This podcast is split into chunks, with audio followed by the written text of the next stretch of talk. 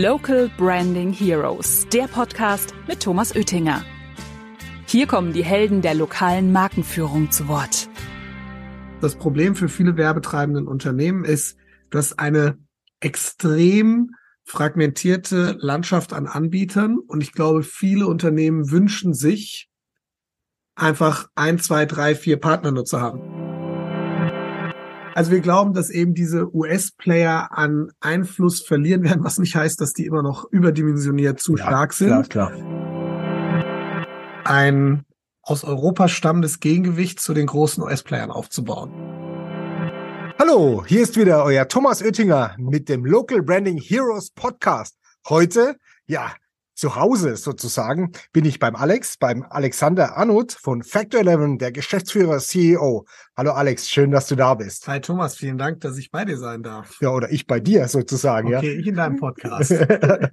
ähm, du, lieber Alex, vielleicht äh, kennen einige Zuhörende dich noch nicht und Factor 11 noch nicht. Stell dich doch mal kurz vor. Wahrscheinlich kennen die allermeisten mich noch nicht. Ähm, ja, also, äh, wie du gesagt hast, ich bin der Alex, ich bin 41 Jahre jung oder alt, darf sich jeder aussuchen, wie er das sieht. Ähm, verheiratet, äh, stolzer Papa einer bald zweijährigen Tochter. Eine ganz süßen. Mhm. Vielen Dank. An den meisten Tagen, ja. ähm, und ähm, genau, habe äh, die große Ehre gehabt, 2014 die Factor 11 gründen zu dürfen. Wie kam es denn dazu? Also generell bin ich schon, ich glaube, man würde zu mir sagen, ich bin so Vollblutunternehmer. Ich liebe es, etwas aufzubauen ähm, und bin vorher auch schon mal Mitgründer in einem äh, Digitalunternehmen gewesen. Und irgendwann, so in den letzten zwölf Jahren, ist dann klar geworden, dass es einen großen Need in der Digital Advertisement äh, Sphäre, wie wir das immer nennen, gibt, mhm. um ein aus Europa stammendes Gegengewicht zu den großen US-Playern aufzubauen. Mhm. Und das war, damals hat natürlich niemand uns ernst genommen, weil es auch wahrscheinlich völlig bekloppt war. War auch eine große Vision, ja. eine, eine, sehr große. Ähm, aber wir haben das tatsächlich mal verglichen, als Elon Musk äh, PayPal aufgebaut hat, hat er auch schon, die Leute haben damals gesagt, fabuliert. Heute nimmt man ihn natürlich deutlich ernster, dass er mal zum Mars will. Und so war das wahrscheinlich, als wir gesagt haben, also jetzt ganz im Ernst, warum muss gute Technologie auch gerade rund um oder gute Advertisement-Produkte, warum muss das immer nur aus den USA kommen? Mhm. Warum kann das nicht aus Europa oder Deutschland kommen? Wir haben hier hochbegabte Menschen, äh, auch im Tech-Sektor. Und das war so der Startschuss für Factor Lem. Wir haben gesagt, wir wollen eine Alternative zu Google, Facebook und Amazon bauen. Mhm. Dann kommen wir ja später nochmal dazu, ja. was genau die Leistungen sind. Hast jetzt schon einen guten Spannungsbogen aufgebaut. ähm, jetzt kennen wir uns ja auch schon ein paar Jahre und ich weiß, dass du ein absoluter Genussmensch bist. Ähm, verrat uns doch mal, was dein Lieblingsgetränk ist.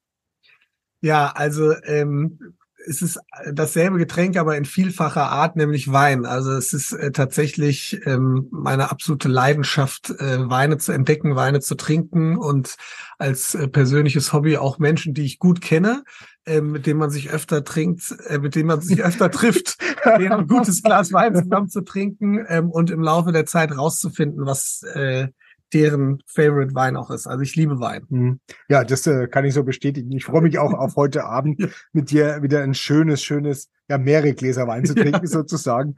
Ähm, freue ich mich sehr drauf, weil bisher war das immer äh, also eine fantastische Reise mit dir, mit dem Wein. Hast du denn, ähm, du hast erzählt, ähm, kleine Tochter, zwei, hast du denn noch andere Hobbys? Ja, über eins haben wir ja gerade schon gesprochen. Also Wein ist tatsächlich äh, ein Hobby, was mich begeistert. Ähm, und eben nicht nur zu trinken, sondern auch wirklich äh, Weine kennenzulernen und ähm, darüber ja, mit, mit Menschen zu fachsimpeln. Äh, ein weiteres Hobby ist das Thema äh, Garten. Ich bin ein leidenschaftlicher Hobby Obst- und Gemüsegärtner. Ähm, Finde das total spannend. Äh, wie du ja auch bei uns im Garten schon gesehen hast, bauen wir ja irgendwie alles an, was wirklich wachsen kann hier. Was man auch gut essen kann, ja. Und was man auch gut essen kann, genau. Ähm, und äh, generell so das ganze Thema Natur fasziniert mich. Ich bin einfach begeistert, auf was für einem genialen Planeten, äh, da wo es noch gut erhalten ist, wir leben. Ach, und ab und an bin ich auch froh, wenn ich einfach mal auf der Couch sitzen kann und irgendwie eine Serie gucken. Also kann dann mal passieren, in den wenigen Momenten, wo ich mal Zeit habe, an einem Wochenende, dass ich dann vielleicht irgendeine neue Serie anfange und die vorhandenen zwei, drei, vier Staffeln dann an so einem Wochenende durchgucke. Total profan sozusagen, ja, genau. genau. Äh, Alex, wir arbeiten jetzt auch schon, ich weiß nicht, sechs, sieben Jahre zusammen mit dem Thema ähm, Display-Marketing in den Premium-Netzwerken. Und ähm, ich bin da sehr, sehr begeistert von, von den Produkten, die er, die er dort äh, anbietet. Gerade als ja, Gegenpart zu den bekannten Facebook und, äh, und Google kann man dort auch äh, tolle Sachen machen. Aber vielleicht stellst du einfach mal vor, was ihr im Detail macht, mit welchen Produkten oder mit welchen Sachen ihr dort an den Markt geht. Nur das kannst du viel besser als ich. Das ist bei mir natürlich immer eine gefährliche Frage, weil wenn ich einmal anfange zu reden, höre ich dann natürlich ich stopp nicht mehr auf. also und es ist tatsächlich auch gar nicht so einfach zu beantworten, weil wir haben mal mit Display Marketing angefangen, so haben wir uns ja Genau. auch kennengelernt. Mhm. Eins der legendärsten für mich Cold Calls, die ich je in meinem Leben gemacht habe. Und du warst einer der allerbesten und im positivsten Sinne dankbarsten Menschen, die ich hätte anrufen können im Cold Call. Danach war man motiviert, zehn weitere zu machen. Ähm, also, äh, und wir haben uns seitdem natürlich äh, dramatisch weiterentwickelt. Das Wenn man richtig, Factor ja. 11 heute beschreibt, ähm, dann würde man sagen, dass wir eine wirkliche, so bezeichnen wir uns One-Stop-Plattform for Digital Advertising. Ich weiß viele englische Begriffe, aber es ist so schwer, das irgendwie in, in Deutsch zu übersetzen. Aber es ist wirklich eine, ja, ähm, eine, eine Marketing-Plattform, über die du jegliche Art an digitalen Mediengattungen umsetzen kannst. Und Mhm. da ist ja auch so ein bisschen die Schnittstelle zu uns, kann, kann Genau. man vielleicht gleich auch noch zu kommen. Ja. Aber unsere, unsere Mission kann man in dem Fall sagen, war eben, und wir sind da sehr weit, eine Plattform aufzubauen, über die du die gesamte Wertschöpfungskette einer Kampagne umsetzen kannst. Natürlich immer digital. Also das heißt, du kannst Kampagnen darüber planen, du kannst die Werbemittel erstellen, du kannst die Kampagne aufsetzen. Wir haben ähm, eine Software in der Software, die die Kampagnen automatisch optimiert über Algorithmen, das Live-Dashboards. Ähm, und inzwischen ist es eben nicht mehr nur Display, sondern Mobile Video und jetzt auch Digital Out of Home, was als Mediengattung integriert ist. Wir wollen es erweitern noch um alle relevanten digitalen Mediengattungen. Ähm, und die große Zielsetzung ist, dass diese eine Plattform wirklich genutzt werden kann, um dein komplettes, dein komplettes Digital Advertisement darüber abzuwickeln. Genau, und in dem Zusammenhang arbeiten wir ja auch zusammen. Das heißt, äh, dass ja die Macabo-Plattform ist ja mit eurer Plattform sozusagen verbunden, wo dann die Bestellungen reinkommen. Und, das ist das Spannende auch Genau. daran, weil diese Plattform kann in dreierlei Art genutzt werden. Du Mhm. kannst entweder als Kunde den Managed Service von Factor 11 in Anspruch Genau. nehmen, weil du sagst, habe ich keine Zeit, kein, keine, keine Ressourcen für, bitte macht ihr das. Dann kann man aber die Plattform auch selber nutzen im Self-Service und für so tolle Partner wie euch, ähm, die ihr eine eigene Software habt, ähm, die äh, eben teilweise auch aus anderen Aspekten herauskommt, wie eure äh, Wurzeln sind, dass ihr sagen könnt, wir haben eine eigene Software, die ist super, aber können wir euch damit integrieren? Und genauso haben wir es Genau. ja gemacht. Das heißt, über eine sogenannte API-Anbindung. Ähm, also unsere Plattform ist wirklich offen und flexibel, um von jedem genutzt zu werden. Genau. Bei uns werden ja sozusagen die Offline-Kanäle noch mit den digitalen Kanälen Genau. verheiratet und dann über euch dann auch ähm, dann auch dann bestellt. Du sag mal, ähm, lass uns mal kurz in den Markt gehen, weil wir waren jetzt ein bisschen in der Vergangenheit, wo wir herkamen, was alles dazugekommen ist. Wie siehst du denn die Zukunft und vor allen Dingen auch den aktuellen Markt und wie die Zukunft sich in den digitalen Bereich ähm, entwickelt? Ja, Ja. Weil also Google wird immer stärker, ja, sozusagen, Facebook äh, auch immer stärker an der Stelle, fast, äh, ich würde sagen, Monopolisten. Wie siehst du es denn, wie es da weitergeht?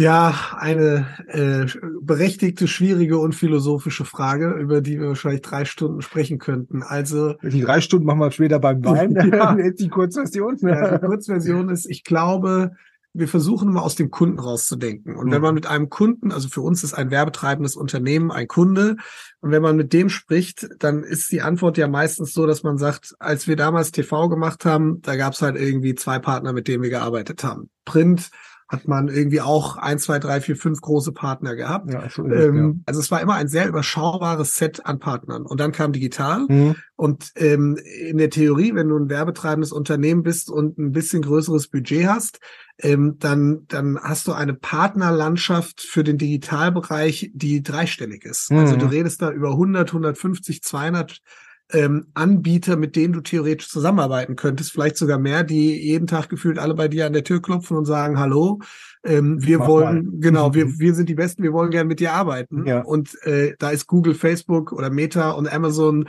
sind nur drei von den Playern. Mhm. Und ja, du hast vollkommen recht, die haben natürlich eine marktbeherrschende Stellung. Aber ich glaube, das Problem für viele werbetreibenden Unternehmen ist, du hast eine extrem fragmentierte Landschaft an Anbietern. Und ich glaube, viele Unternehmen wünschen sich, einfach ein, zwei, drei, vier Partner nur zu haben. Deswegen seid ihr so erfolgreich. Und ich glaube, deswegen sind wir mit der Factor 11 auch so erfolgreich, Ähm, und das ist, wie wir die Zukunft sehen. Wir glauben, dass es so zwei, drei Bewegungen gibt. Das eine ist, ähm, man sieht das ja auch schon, Google und Meta und Amazon ähm, fangen an, ihr starkes Wachstum einzubüßen und mhm. nicht nur aufgrund der aktuellen Rezession, sondern das, das Google Display Netzwerk beispielsweise ähm, hat drei Prozentpunkte äh, Umsatzrückgang gehabt ähm, und das ist das erste Mal in der Historie gewesen. Ähm, Meta, glauben wir, wird sich komplett verändern. Ich glaube, Meta wird in zehn Jahren nicht mehr hauptsächlich durch Advertisement Geld verdienen, sondern wird, ähm, wenn sie das Metaverse wirklich so hinbekommen, dann werden wie in Online-Games Leute in diesem Metaverse sagen, oh, ich will jetzt aber schönere Schuhe oder ein schöneres Auto und bezahlen dafür Geld. Ähm, was eine gute Nachricht für euch und uns ist, ja, weil das bedeutet, ich gerade sagen, da sehr gut. frei werden. Mir gefällt genau. deine Glaskugel. ja. ähm, also wir glauben, dass eben diese US-Player an Einfluss verlieren werden, was nicht heißt, dass die immer noch überdimensioniert zu ja, stark sind. Klar, klar. Ähm, und auf der anderen, ähm, auf der anderen Seite glauben wir, dass diese Bewegung, ein, die schon eingesetzt hat, diese, dieser fragmentierte Markt wird sich unserer Meinung nach konsolidieren. Ich, ich persönlich glaube nicht, dass in fünf oder sieben Jahren du als werbetreibendes Unternehmen im Digitalbereich immer noch auf 150 bis 200 Partner. Ist ja jetzt auch schon abzusehen, dass die sich ja miteinander konsolidieren, genau. vermerchen und so weiter. Ja. Ja, ja. Mhm. Also das sind so die beiden Bewegungen. Ich glaube ganz langfristig und deswegen, ich komme darauf zurück, was ich gerade gesagt habe, sind so Firmen wie ihr oder wir, glaube ich, auch so erfolgreich durch die letzten Jahre gekommen, weil das ist das, wonach sich Unternehmen oder werbetreibende Unternehmen sehen. Es wird immer mehr geinhouse mhm. ähm, und äh, Partner, die eine Plattform haben und mehrere Disziplinen anbieten können, sind, glaube ich, die, die profitieren werden. Ja, das nehme ich mal so mit, das finde ich sehr, sehr gut. Ähm, es geht ja hier auch um das Thema lokale Markenführung und äh, sag mal, wenn man ähm, mit Leuten draußen spricht, gibt es ein ganz, ganz großes Wort, das ist äh, Programmatic Advertising. Und äh, da bin ich immer so, ja, Programmatic machen wir. Und dann sage ich, wie macht ihr das? Ja, bei uns kann man die Postleitzahlen auswählen. Programmatic. ähm, das ist natürlich nur die halbe Wahrheit an der Stelle. Ähm, wie siehst du denn das Thema lokale Markenführung mit dem Thema ähm, ja, Online-Marketing und dem Thema Programmatic? Mhm. Also auch da glaube ich, ähm, wenn man wirklich sich mal Werbespending-Zahlen in der Gesamtheit anschaut, dann wird man feststellen, dass der ganze Mittelstand oder kleine und mittelständische Unternehmen, dass die viel wichtiger sind, auch werbebudgetseitig, als viele, viele Menschen in unserer Branche das wirklich so wahrnehmen. Ähm, und Google und Facebook sind überhaupt nur deswegen so groß geworden. Ja, also natürlich so es, sind ja. Nike und Coke für die wichtige Kunden, aber das ist nicht damit wo die aus ihrer unternehmerischen Perspektive das meiste Geld mit, also umsatzseitig. Äh, In Zukunft nicht. Ganz ja. genau. Also ähm, und auch da, ich komme wieder darauf zurück, das soll keine Beweihräucherung von Macapo und Factor 11 sein, aber ich glaube, wir haben sehr frühzeitig beide erkannt, ähm, dass immer nur das Auge auf die großen Player zu legen, gar nicht der richtige Approach ist, sondern dass ein ganz tolles Potenzial und ja auch ein Need da ist. Also mhm. diese, die lokale Markenführung ist ja genauso wichtig wie die nationale Markenführung. Es gab nur einfach keine guten Angebote und so deswegen es, ja ähm, haben wir als, da müssen wir auch in der Branche uns, finde ich, an die eigene Nase fassen. Ähm, wenn man als großes Medienhaus auch heute noch immer noch hauptsächlich den Fokus auf Kunden wie Nike und Coke setzt und das heißt dann below the line, ja. ja genau, und eine TKP-Abrechnung anbietet, darf man sich nicht wundern, dass Google und Meta so groß geworden hm, sind. Ja.